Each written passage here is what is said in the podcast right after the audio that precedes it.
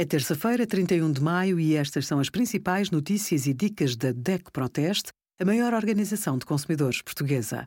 Hoje, em DECO.proteste.pt, sugerimos metadados, até sem net, qualquer telemóvel deixa rastro digital, guerra na Ucrânia torna portugueses mais prudentes e os resultados do nosso teste a arroz basmati e risoto. Vai tirar a carta de condução? Tenha atenção na escolha da escola. Além de confirmar que a escola está coberta com seguro, esteja atento aos preços praticados, às categorias disponíveis e ao número mínimo de aulas.